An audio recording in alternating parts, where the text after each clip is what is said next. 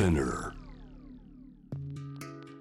グローバーがお送りしております。J-Wave ジャムダープラネットさあ続いては海外在住のコレスポンデントに現地のニュースを届けてもらいましょう。ニュースフォームコレスポンデントです。今日は東アフリカのタンザニアでパン屋さんジョイベーカリーを経営する松浦由香さんです。よろしくお願いします。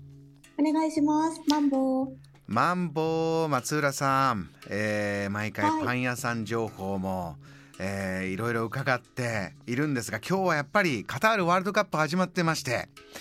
アフリカもね、い、ろんなチーム参加してますけどタンザニアでは盛り上がりいかがですか、はいそうですね。サッカーは日頃から大人気なんですが、タンザニア出場できていないこともあって、日本ほどではないかなっていう感じです。そうですかあのセネガル、昨日試合があったりとかアフリカの他のはい。国のチームの応援とかはいかがですか？あ、そうですね。他の国をあのタンザニアの人もパブなんかに出て行って応援しているような感じです。ああそうか。パブで皆さんで集まって、サッカー好きな方は、えー応援しているということなんですね、タンザニア次こそ出たいですね。そうですね。やっぱりね、えーさあさあではでは今日はどんなお話聞かせていただけるでしょうか？と本日はタンザニアが今今世紀最悪の干ばつに見舞われているというお話です。そうなんですね。干ばつ他のね地域でも今年はそういうニュースありましたがタンザニアではどれぐらいの状況なんですか？あの私こちらに移住してきたのが4年前なんですけれども地球温暖化の影響と言われているんですが干ばつが毎年起こっているような状態でうんあの例年この時期になると断水が発生するっていうようなことになっております。で、えっと、うちはパン屋をダレッサラーム市内で首都で営んでいるんですけれどもあのそこも水がないっていうことであのタンクに水を貯水してそこから使っているっていうような状況がずっと続いております。もうお住まいになってから毎年この時期はこの、まあ、干ばつと、えー水がこう皆さんなくなって困るっていうのはこれ毎年のことなんですか？いえ毎年ではなくて初めてその計画的に断水しますっていうのが政府から発表があったのは去年だったんですけれども、え去年に引き続き今年も10月末から断水しているような状態です。こうなってくるとねパン屋さんもちろん大変でしょうけども生活で困ってることどういう状況が皆さん起きてるんですか？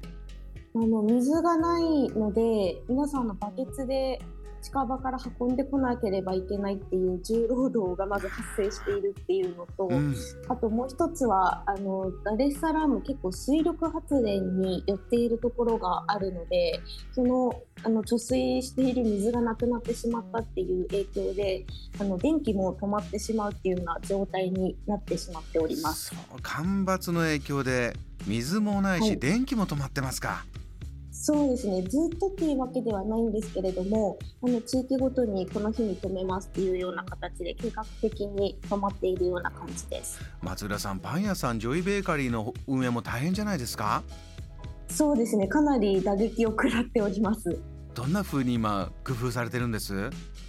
あのお店の後ろに貯水タンクを持っていて、まあ、それが1トン入るものなんですけどもそこに業者に来てもらって水を貯めてもらうっていうような形でそこから細々と使ってはいるんですけれども、えあの1000リットルも使うのにはそんなにあの使ってないはずなんですが3日もしないうちに水がなくなってしまうっていうことが先週ありましておそらくあのうちが営業してない時間にローカルの方が来て水持って行ってしまってるのかなっていうような気がしています。あひょっとすると水泥棒も出ているのかなと思っちゃうぐらいのそういう状況なんですね。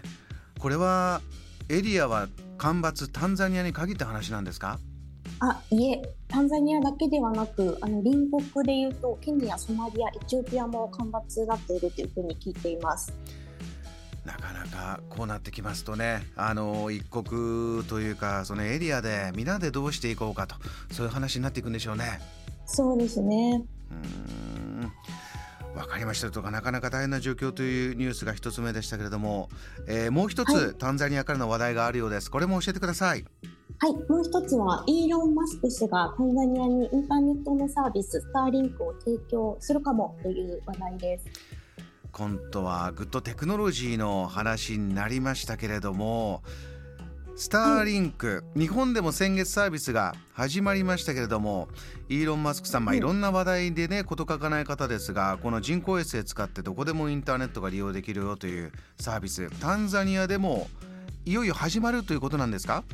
いやまだ始まるっていう話まではないみたいなんですけどもあの最近タンザニアの規制当局のあの許認可をあの通ったということで今まだその認可が下りるの待ってるみたいであのうまくいけば来年1月から3月あたりにサービスを開始できるのではないかというふうに言われております。今ね先ほどちょっと電気も水も難しいんだというところでこのインターネットの話今どう捉えるかというのも難しいかもしれませんけれども確か以前松浦さん実はダルエスサラームインターネットかなり行き届いてるんだという話ありましたよね。そうですね。都市部はかなり問題なく使えております。そうするとこのさらなる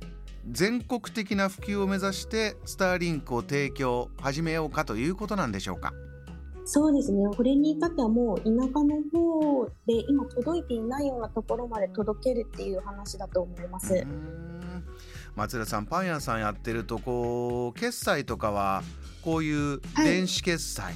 こうインターネットやオンラインの決済というのは普及してるんですか、はい、そうですね。よく言われていることなんですけどアフリカ大陸は、まあ、全体的に見て日本よりも電子決済がかなり普及しているというふうに言われています。そうなんですね。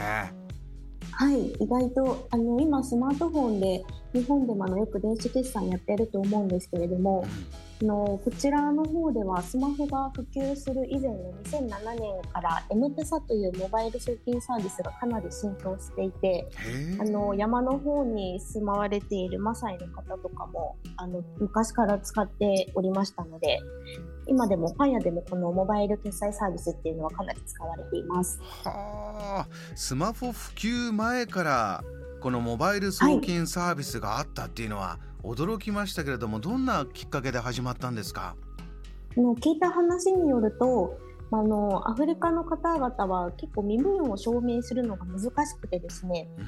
あの銀行口座を一般の方が作れるっていう状態になっていないんですよね。